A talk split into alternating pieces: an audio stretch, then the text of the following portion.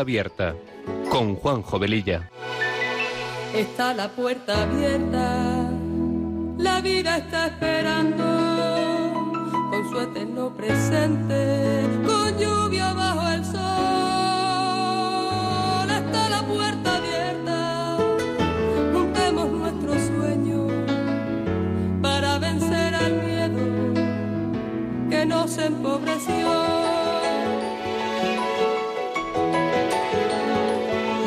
Es encontrarnos, para eso nacemos, porque el punto más alto es llegar al amor. Y no hay amor de uno, solo hay amor de todos.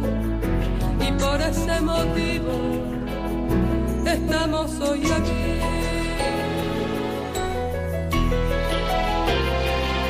La puerta abierta vida está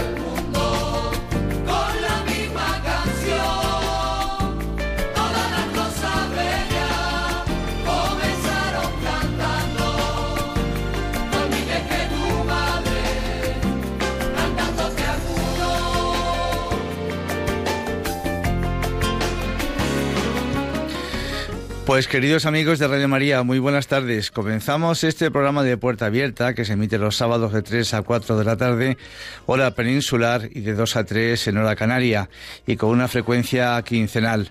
Con estos buenos deseos nos ponemos en manos de nuestra Madre María y del Espíritu Santo para que a través de esta emisora podamos llegar a muchas personas. Nuestra sintonía dice mucho de lo que este programa pretende ser, un espacio que sea una puerta abierta a temas actuales y acompañados de buena música porque las canciones ponen palabras a aquello que sentimos y que no podemos o no sabemos expresar. Pasada la primera media hora del programa aproximadamente, abriremos nuestros teléfonos para charlar con vosotros. Recordaros que tenemos un correo electrónico para vuestros comentarios, puerta y si queréis pedir una copia del programa podéis llamar al teléfono de atención al oyente 91 822 8010 o bien entrar en la página web de Radio María y en la carpeta de podcast tenéis todos los programas para poder descargarlos directamente. Y como dice nuestra sintonía, está la puerta abierta, la vida nos está esperando. Y sin más preámbulos, empezamos.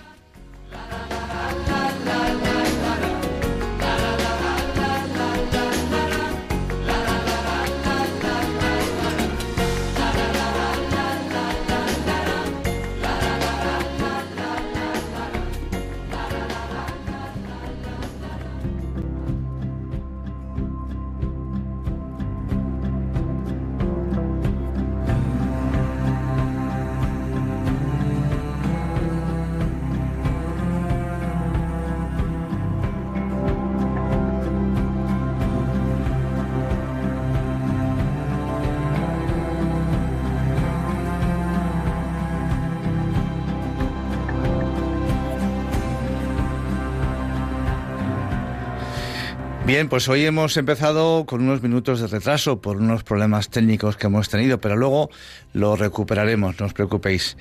Y bueno, primero, primero desearos a todos una feliz Pascua de Resurrección, porque Cristo está resucitado.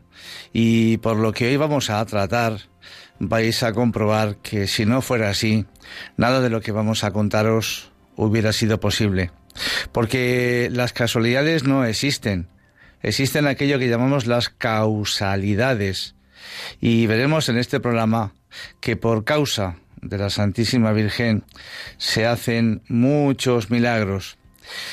Hace unos días eh, tuve el inmenso placer de conocer a un sacerdote italiano, el padre Giovanni, eh, que estaba aquí en España. Estaba en Madrid para asistir a una boda y entre charla y charla pues eh, me habló de la vida de un paisano suyo, Bartolo Longo, mm, que llegó a ser beato y del cual la verdad es que yo no tenía ni idea. Y que tuvo pues una vida muy interesante. Y por ello nos decidimos a hablar sobre él en el programa de hoy.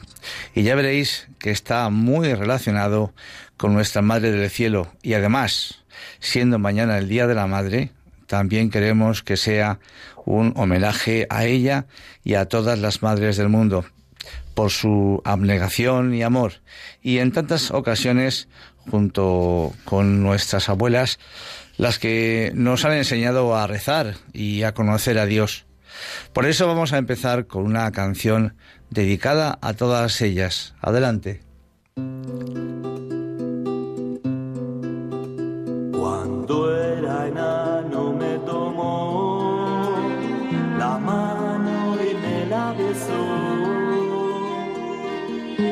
Mi madre me enseñó primero a caminar, solo solito andarás.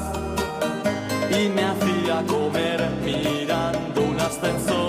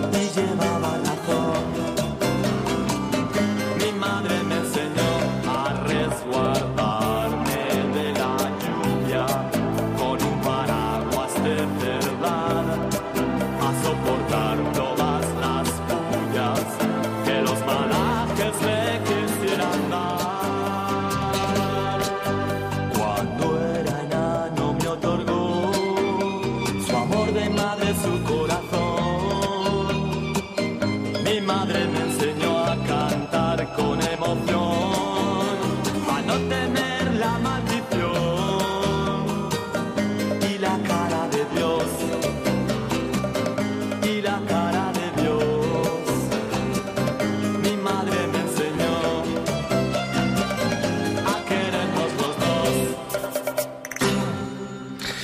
Pues bien, como hemos dicho, el Beato Bartolo está íntimamente unido a la Virgen María y a la ciudad de Pompeya.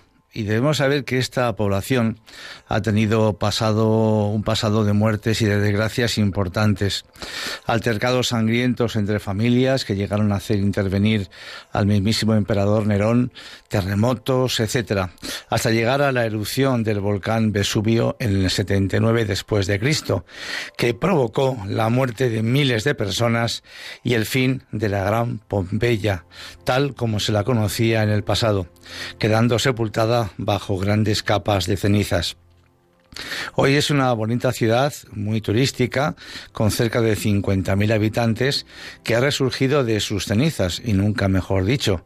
Y cabe la frase latina de opera dei ex nihilo, Dios crea siempre de la nada. Y con esta frase podemos entonces recordar una de las lecturas de la vigilia pascual, la lectura del Génesis, que dice así. En el principio creó Dios los cielos y la tierra, y la tierra estaba desordenada y vacía, y las tinieblas estaban sobre la faz del abismo. Por eso Dios una y otra vez de la destrucción y de la oscuridad puede recrear cualquier lugar o cualquier persona y volver a dar vida como inclusive hizo con nuestro protagonista como según vamos a ir viendo poco a poco. Bartolo Longo nació en 1841 en Latiano, un lugar situado al sur de Italia, muy cerca de Nápoles. Su padre era un médico afortunado y su madre tenía una profunda devoción mariana. Estudió Derecho en Nápoles y sacó además muy buenas notas y en la universidad se enreda en la moda anticristiana de la época y se dedica a la política, a las supersticiones y al espiritismo. Llegó a ser medium de primer rango y sacerdote espiritista. Fue un tiempo de búsqueda donde el estudio y las diversiones llenaban sus días. No había tiempo para la oración y Dios fue desapareciendo de día en día y además se quedó atrapado en pensamientos de filósofos que no le hicieron ningún bien. Empezó a odiar a la Iglesia, organizando conferencias contra ella y alabando a los que criticaban al clero pero la cuestión de la divinidad de Cristo no cesa de atormentarlo y a pesar de que la educación cristiana que había recibido en su casa parecía haberse esfumado de su vida, lo que estaba viviendo no le llenaba. Y paradójicamente todo esto le sirvió de peldaño para redescubrir la fe definitivamente. En este proceso evidentemente fueron instrumentos de Dios, especialmente dos personas, un profesor, amigo suyo, Vincenzo Pepe, y un sacerdote dominico, el padre Alberto Radente, que llegó a ser su confesor. Bartolo Longo pasó de estar metido en el mundo del espiritismo a convertirse en un entusiasta promotor del rosario y de la caridad cristiana. Llega un momento en el que rompe con sus amigos espiritistas, que se ríen de él por el cambio tan grande que había tenido. Su conversión acaecida el día del Sagrado Corazón de Jesús en 1865 en la iglesia del Rosario de Nápoles le llevó a tomar decisiones radicales, abandonando su estilo de vida y empieza entonces a dedicarse a hacer obras de caridad y al estudio de la religión. Incluso renunció a propuestas muy ventajosas para la vida matrimonial. Dios quiso elegir a este hombre pecador como instrumento para propagar su gloria con la construcción de un santuario dedicado a la Santísima Virgen María, que más tarde se llamaría Santuario de Nuestra Señora del Rosario de Pompeya. Allí otros pecadores irían a encontrar el perdón y la paz. Por eso Dios a través de él quiso cambiar aquel lugar de desgracia y de muerte en un lugar de paz, en el que la devoción a la Santísima Virgen María se hiciera latente. El santo italiano llega a Pompeya en 1872 y a su llegada fue escoltado desde la estación hasta la casa donde se iba a alojar por dos hombres armados con fusiles. No había comisaría en el lugar, que en aquel entonces era un sitio abandonado e ignorado, y aún no se habían hecho excavaciones realmente científicas de las ruinas de la Pompeya pagana. Y la, la, zona entonces era temida por los viandantes, dado que allí se guarecían ladrones y malhechores. Lo único importante era una pequeña iglesia parroquial en muy mal estado. Pudo comprobar la pobreza en que vivían los pobladores de la zona, y entonces quiso hacer algo por ellos. Pensó que debía comenzar por allí y se le ocurrió hacer una gran rifa con rosarios, medallas, estampas de la Virgen y centenares de crucifijos. Y a través de estos premios entraron María y Jesús en esas pobres casas. Al poco tiempo tuvo una experiencia espiritual extraordinaria. Salió a pasear por los alrededores y en un lugar denominado Arpaia, donde actualmente existe un pequeño monolito recordatorio, envuelto en una profunda quietud y estando absolutamente solo, recuerda las palabras de su confesor, el padre Alberto Radente. Si quieres salvarte, propaga el rosario. Es promesa de María. Él, levantando el rostro y las manos hacia el cielo, grita a María, si es verdad que tú has prometido a Santo Domingo que quien propague el rosario se salva, yo me salvaré, porque no saldré de esta tierra de Pompeya sin haber propagado aquí tu rosario. En ese momento sonó a lo lejos una campana, era la hora del ángelus del mediodía. Ese saludo fue para él la respuesta que necesitaba. Entonces consagró toda su vida a su servicio y a la difusión de su culto, especialmente el Santo Rosario. Empezó fundando una confraternidad del Rosario, erigiendo un simple altar donde reunía a los campesinos, los instruía y les habituaba en la oración. Como vio que Dios bendecía el lugar en abundancia, le surgió la idea de construir allí un templo a la Santísima Virgen que atrajera a muchos fieles. Ni yo podía obstaculizar los designios del Señor cuando me vi en medio de tantos prodigios insólitos que no sabía ni podía explicar racionalmente. No vi mejor camino que seguir y secundar lo que la providencia por sí sola estaba obrando. El simple altar sería a convertir posteriormente en un santuario célebre que pronto adquirió carácter internacional como resultado de la cooperación humana y la intercesión prodigiosa de María.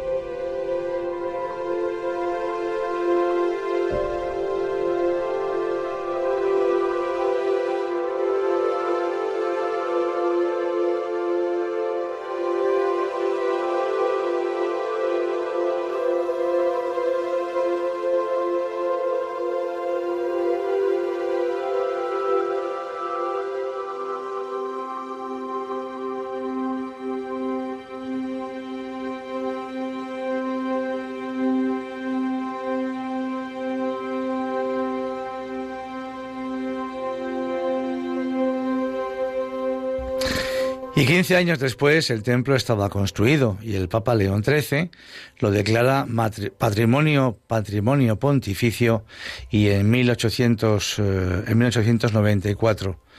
Longo afirma que Pompeya es obra de Dios y no del hombre él personalmente jamás hubiera edificado un tal santuario sin la autorización del obispo de la zona y sin el apoyo incesante de María Santísima. El milagro de Pompeya es producto de 50 años de trabajo incansable, ardiente e inteligente. Un rasgo resaltante de su personalidad fue su profundo amor filial a la Madre de Dios. Quizá pueda considerarse este aspecto como punto de partida y fuente de su fecundidad apostólica, por las innumerables gracias recibidas que él atribuye todas a María, siente el irresistible deseo de corresponder, amándola y alabándola, y hacer que otros la amen y alaben con la ayuda económica de personas adineradas de la nobleza napolitana y también organizando juegos, rifas para obtener fondos, miles de niños abandonados recibieron ayuda y un hogar, y muchas personas se dieron a la oración, gracias a los escritos de San Bartolo Longo. Se ocupó de prestar asistencia y medicinas a los enfermos, ayudar a casarse a jóvenes pobres, a dar sepultura a los muertos. Porque fijaos que una de las cosas que más le impactó, impactó cuando él llegó al lugar es que la gente se moría, les eh, metían en una especie de fosa común, echaban encima un poco de tierra y ya está. Ni una oración, ni una intimidad con el fallecido, etcétera. Porque no había otra cosa, no había sacerdotes, no había de nada. Lo central, con todo esto que él empezó a pensar, debía ser una misa cantada por el párroco y una prédica sobre el Santo Rosario a cargo de su amigo y confesor, el dominico padre Alberto Radente. Y como en el pueblo no se veneraba ninguna imagen, expuso una de la Virgen del Rosario a la veneración pública. La historia de la imagen de la Virgen también estuvo llena de curiosidades, como por ejemplo que fue inicialmente trasladada desde el convento del Rosariello, en Nápoles, donde se encontraba un tanto abandonada y deteriorada, y se la trasladó envuelta en una sábana y apoyada sobre un carro de estiércol. Era el 13 de noviembre de 1875, fecha del nacimiento de la nueva Pompeya, y anualmente se conmemora ese día con el descenso del cuadro del altar, del altar mayor, el cual durante un día queda expuesto a la veneración de los fieles que encomiendan a la Virgen sus esperanzas. Es extraordinario ver cómo desde primeras horas de la mañana miles y miles de personas de todas las edades se ponen en fila y esperan incluso varias horas, y a menudo bajo la lluvia para ver la imagen instalada sobre el altar mayor, pero que no tarda en arrojar desde el cielo una verdadera lluvia de milagros. El Papa León XIII dijo, Dios usó esta imagen para otorgar innumerables gracias que conmovieran al universo.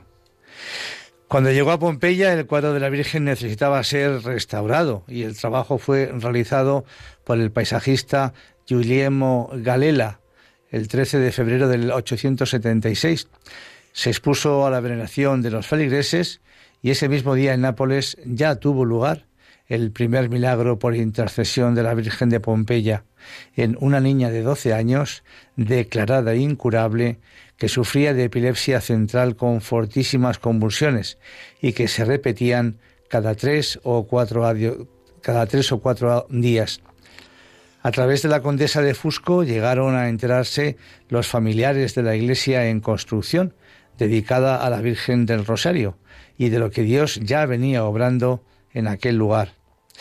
La tía de la Virgen, la tía de la joven, promete una peregrinación a Pompeya y su colaboración en la obra si se curaba su sobrina.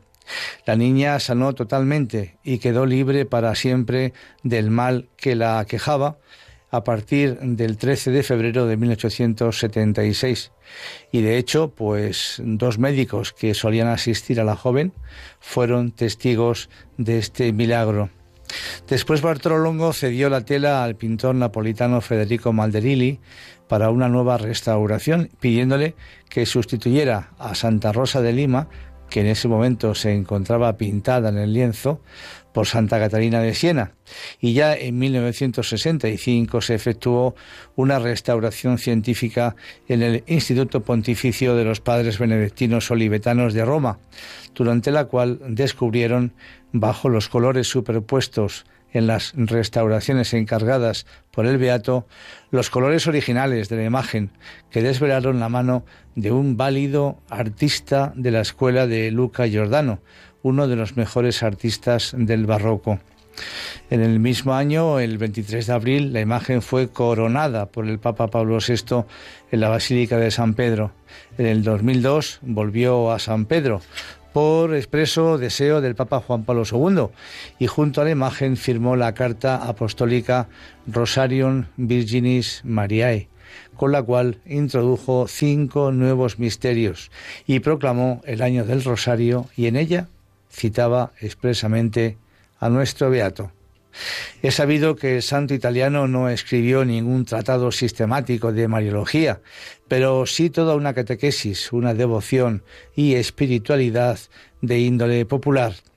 Allí María es presentada no como un simple personaje del pasado, sino como una persona actualmente activa, viva, dotada de sentimientos, fuerte y maternal a la vez.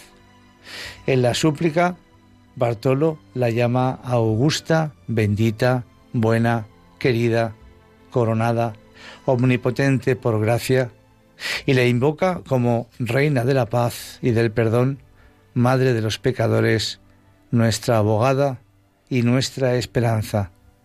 María es para nuestro beato lo que él ha experimentado en su vida, una fuerza salvífica, una protagonista en el plan de Dios, una realidad que obra en la historia. En sintonía con la piedad popular, él exprime esta realidad viviente de María, describiendo los miembros de su cuerpo, las manos, los ojos, los brazos, el corazón y como persona viva que actúa, que salva, que ilumina y que perdona. Y con tantos y bellos adjetivos vamos a escuchar una preciosa canción del gran Antonio Machín en recuerdo y honor para todas las madres del mundo. Yo la verdad es que siempre que me pongo a escuchar esta canción me trae muchos recuerdos. Eh, creo que es una canción preciosa. Para mí es una poesía dedicada, como no, a nuestra Madre del Cielo y a todas las madres del mundo, en las que por supuesto están las nuestras, que muchas de ellas siguen entre nosotros y otras pues han partido al encuentro con la Madre de las Madres, la Virgen María.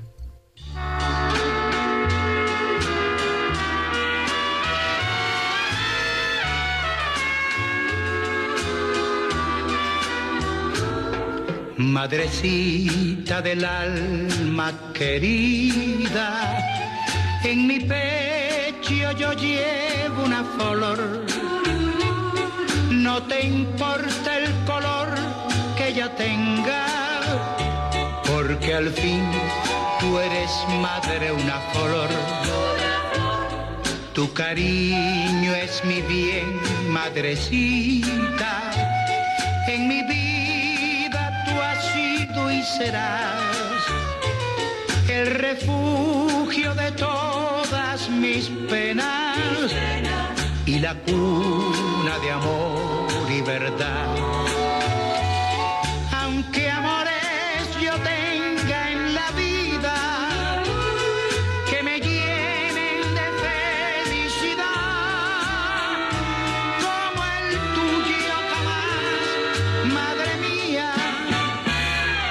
Como el tuyo no habré de encontrar. Madrecita del alma querida, en mi pecho yo llevo una flor.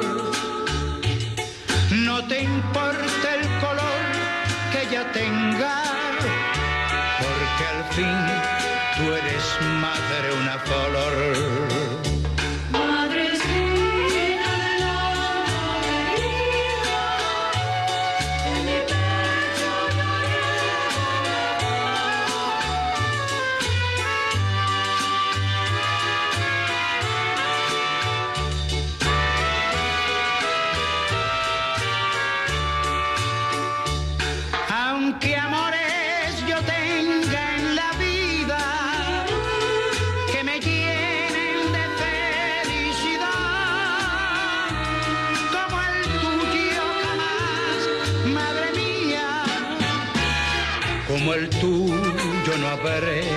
Encontrar.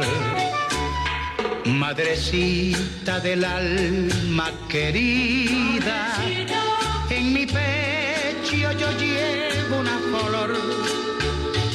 No te importa el color que ella tenga, porque al fin tú eres madre, una flor.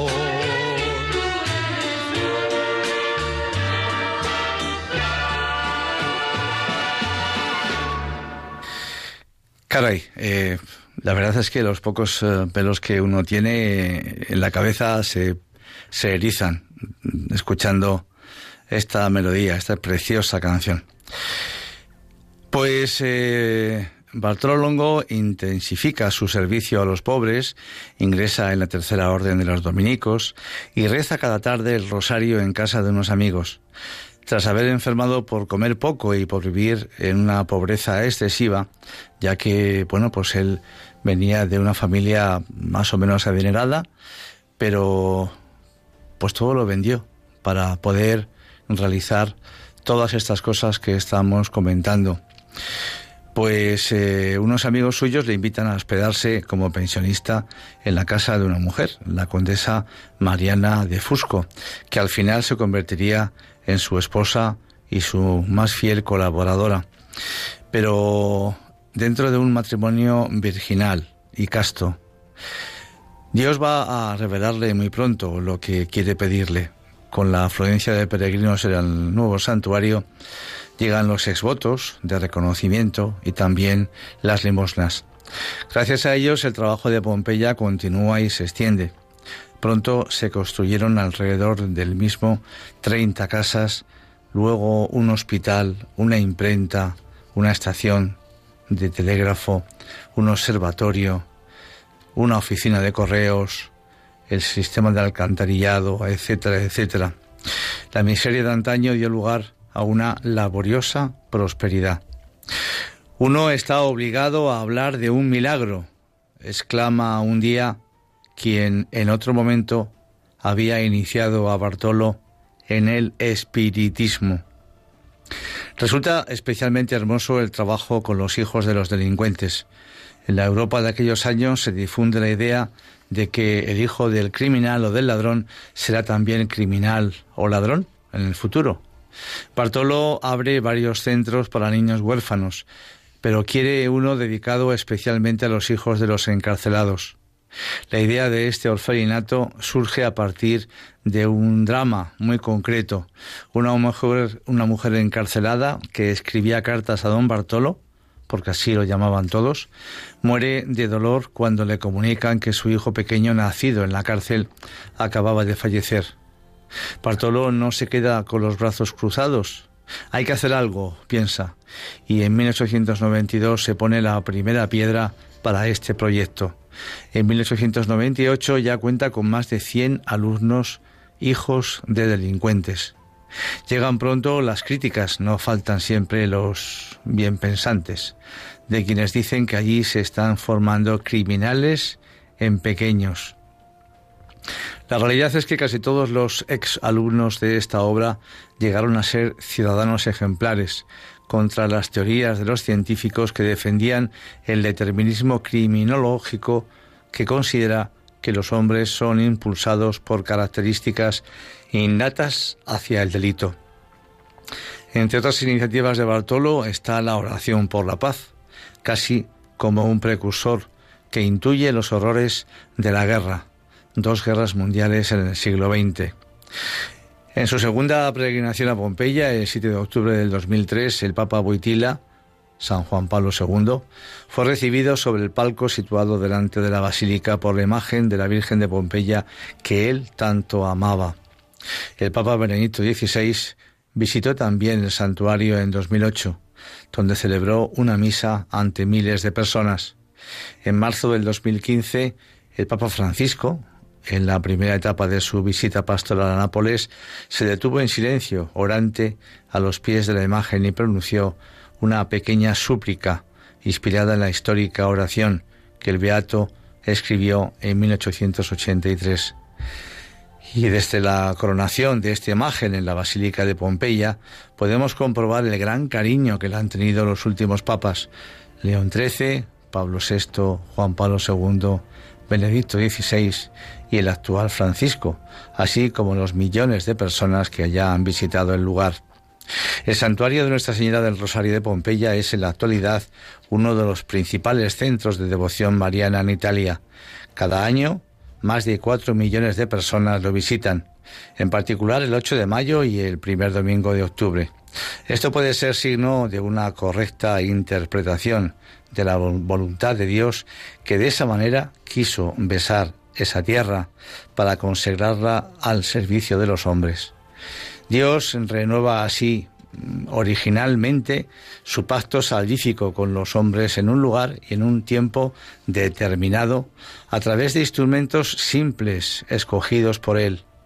Ya en época de Bartolo Longo esta imagen atrajo a miles de peregrinos de todas partes, de España, Inglaterra, Alemania, Bélgica, Polonia, Austria, Suiza, África, Oceanía y por supuesto de toda Italia. A lo largo del tiempo han sucedido diversos acontecimientos de gracia. Fijaos que en julio de 1914 se produce en Alemania un hecho que sumado a otros daría origen al gran movimiento internacional Schoenstatt con su lema dirigido a la Virgen María, nada sin ti, nada sin nosotros, que perfectamente podía haber utilizado también el Beato Bartolo. el fundador de Schoenstatt, el padre José Kentenich, lee ese día un artículo en un periódico de la zona y sobre hablaba sobre sobre nuestro beato, sobre Bartolo Longo y su creación predilecta, el santuario de Pompeya. Y entonces el padre Kentenich interpretó este hecho como una señal de la providencia y meditó largamente sobre él. Y se preguntó, ¿no podría suceder algo semejante también en Sostad? Él quería depositar toda la responsabilidad de la formación de los jóvenes seminaristas en manos de María. Era entonces el director espiritual del seminario menor de los padres palotinos. Los signos del tiempo, especialmente la Segunda Guerra Mundial, exigían de ellos, seminaristas y superiores, el máximo del máximo que es la santidad. Entonces se pregunta, ¿no estaría en los planes de Dios? Y se preguntaba que si María, tal como había sucedido en Pompeya, fuese atraída a la pequeña capilla abandonada de San Miguel del Valle de Sostaz, en Alemania, para establecer allí su trono de gracia y mostrarse como educadora, obrando milagros de transformación interior? Pues todas esas preguntas se les pasó, se le pasó por la mente al padre Kentenich. Y fijaos, tres meses después nació Sonstadt, hoy difundido en Europa, en Asia, en África, en América y en Australia. Es norma de la providencia divina valerse de lo pequeño e insignificante para realizar grandes obras en la historia de la salvación. La experiencia de Pompeya sirvió de inspiración y una capilla abandonada también llegaría luego a convertirse en lugar de peregrinación en este pequeño lugar, en este valle de Schoenstatt, en Alemania. También deciros que hasta el mismo camino no catecumenal, pues tiene también una cierta, una cierta relación con este santuario de eh, Pompeya, porque también su iniciador, Kiko Arguello, pues eh, esta imagen de Nuestra Señora del Rosario de aquel lugar también para él supone eh, es muy importante. Pues bien, vamos a hacer una parada, nos queda contaros un poquito más y vamos a abrir nuestros teléfonos. Eh, teléfono 91 005 94 19 91 005 94 19 estamos en Radio María estamos en el programa Puerta Abierta que se emite los sábados de 3 a 4 de la tarde en hora peninsular y de 2 a 3 de la tarde en hora canaria. Y bueno pues eh, mm, charlar con vosotros preguntaros si alguien de los que nos estéis escuchando pues conocéis aquel lugar yo la verdad es que eh, eh, me queda con tantas ganas que vamos a ver si próximamente podemos hacer una peregrinación a aquel maravilloso sitio. Y fijaos que hemos hablado muchas veces hoy del Santo Rosario. Una oración que, bueno, pues hay personas que la suelen hacer a diario, otras personas menos. ¿Cómo lo hacéis vosotros? Tenéis costumbre de rehacerlo, rezarlo en, en familia, individualmente, qué sé yo. Pues compartir entre nosotros este ratito sobre todo lo que hemos hablado. Aquí estamos, amigos.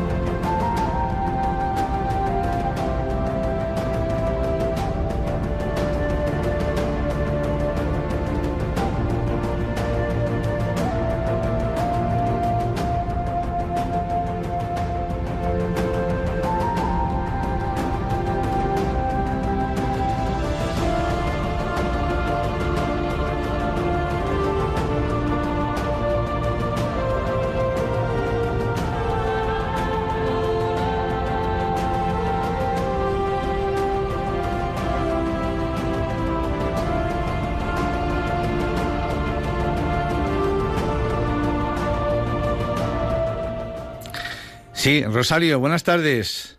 Hola, Rosario, Sí, buenas buenas- tardes. buenas tardes. ¿No se escucha bien? Sí, sí, ahora sí. Ha habido un momento en que no, no nos escuchábamos, pero ahora sí. Vale. La paz del Señor y Igualme- que Dios lo, lo santifique. Igualmente, Mire. Rosario. Yo le estoy pidiendo a la Virgen María, porque no, muchas veces, eh, siempre rezo normalmente rosario con Radio María. No, no sé qué pasa, que no salgo de casa, mi marido está enfermo y no sale de la cama. Y, y te pido, por favor, que esté por, por mi familia, por mis hijos, porque han entrado aquí unas personas que ya saben lo que han hecho. Y, y está- estamos todos. Vaya. A la Virgen María, que la ame, que la ame como ella me ama y a su hijo, porque yo lo amo y quiero amarlo como el Padre, como ellos me han amado y estoy viva. Y mi marido, gracias a Dios y a Jesucristo. Dios resucite como está resucitado y a todos nos una y nos convierta a mis hijos y nos lleve en su manto y su brazo. Pues Rosario, con ese nombre tan bonito que tiene usted, eh, ya tiene bastante camino hecho. Y que sepa que la Virgen Santísima no le va a abandonar ni a usted ni a su familia jamás. Jamás. Lo que pasa es que vivimos evidentemente en un valle de lágrimas, también de felicidad, ¿eh? Porque hay muchas cosas buenas y bonitas a nuestro alrededor. Quizás mm, nos eh, fijamos más en lo malo que en lo bueno pero hay muchas cosas buenas que son verdaderos milagros de Dios también cada día. Por eso ánimo, Rosario, ánimo. Nosotros también, eh, pues vamos a, rezar por, por toda su familia y ojalá, pues que la paz que veo veo que ahora mismo no tiene, pues le vuelva. ¿Eh? Ánimo, Rosario. Buenas tardes. María Jesús de Navarra. Buenas tardes, María Jesús. Hola, buenas tardes. Pues mire, yo soy de rezar el rosario también muchos, muchos, hace muchos años que rezo.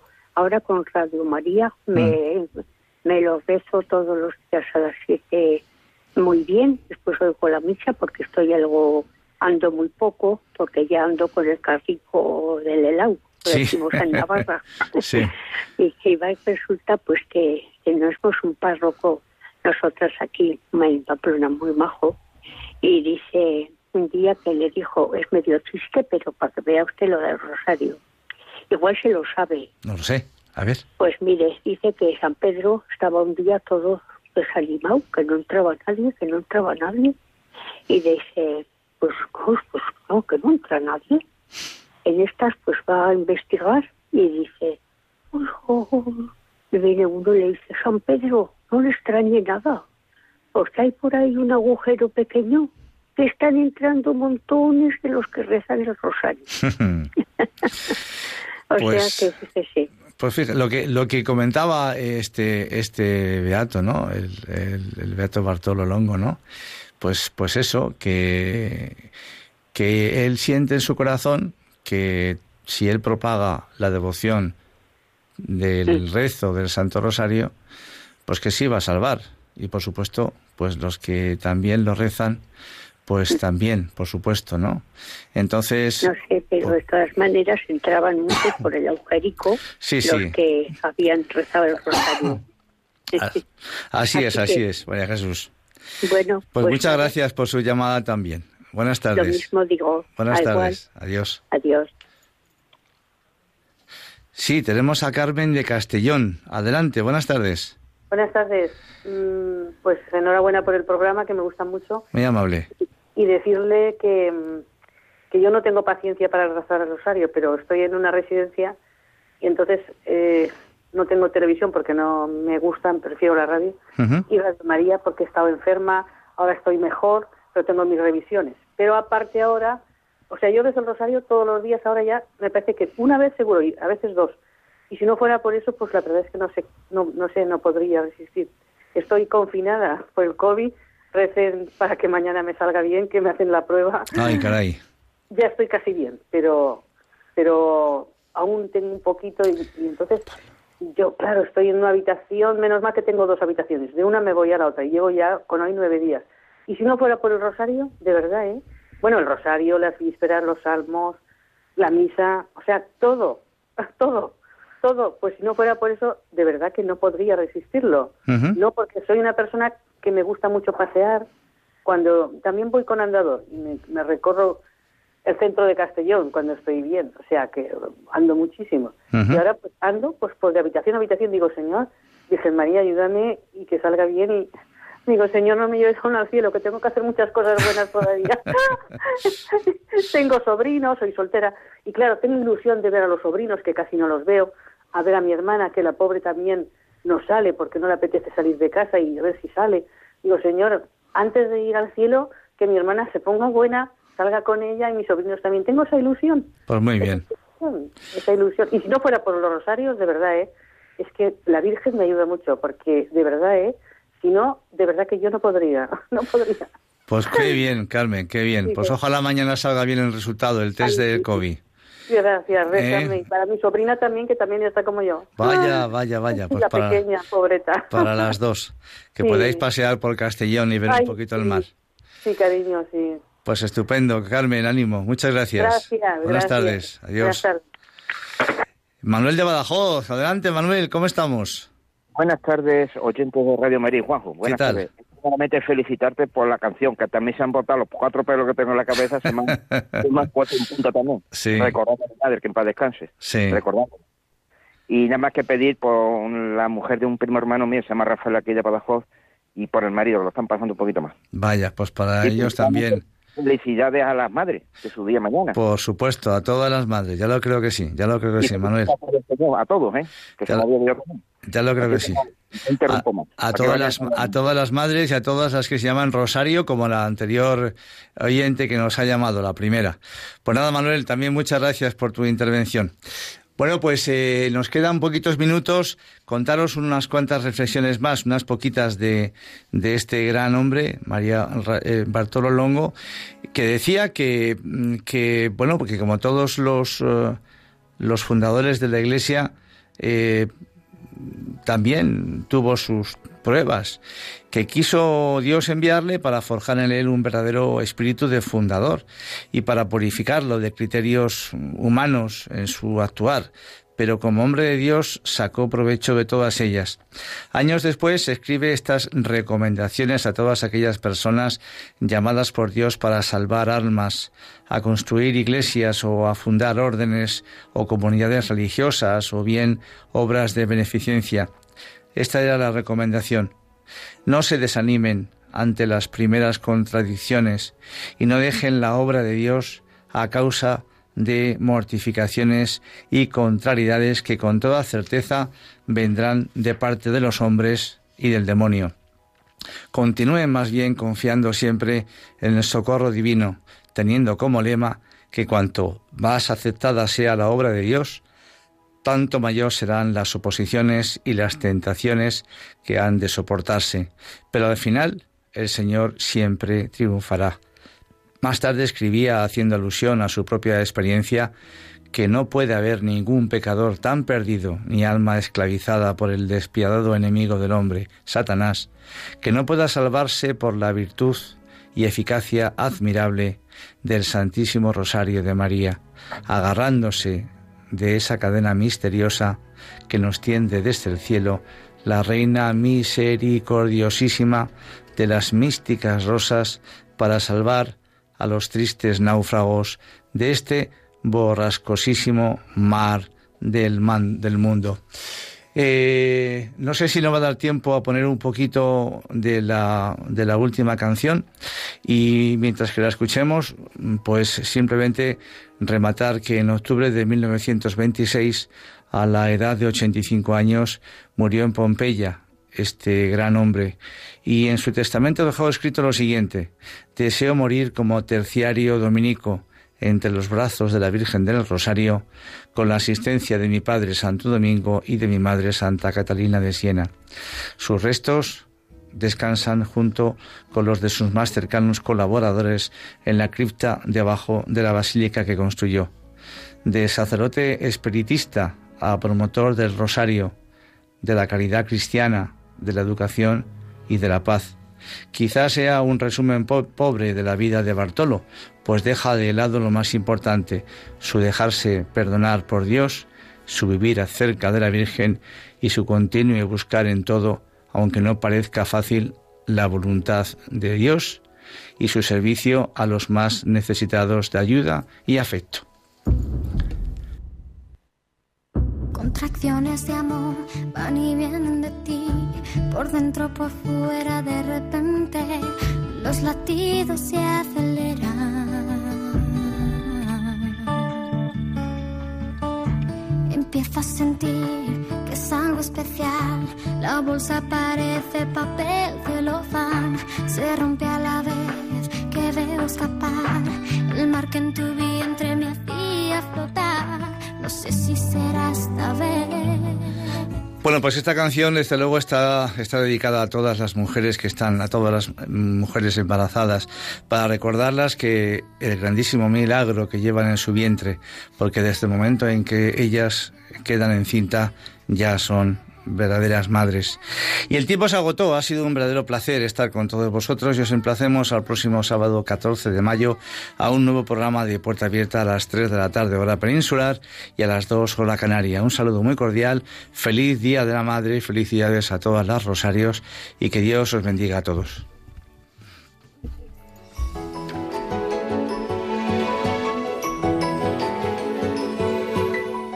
Y así termina Puerta Abierta, un programa dirigido por Juan Jovelilla. Está la puerta abierta, la vida está.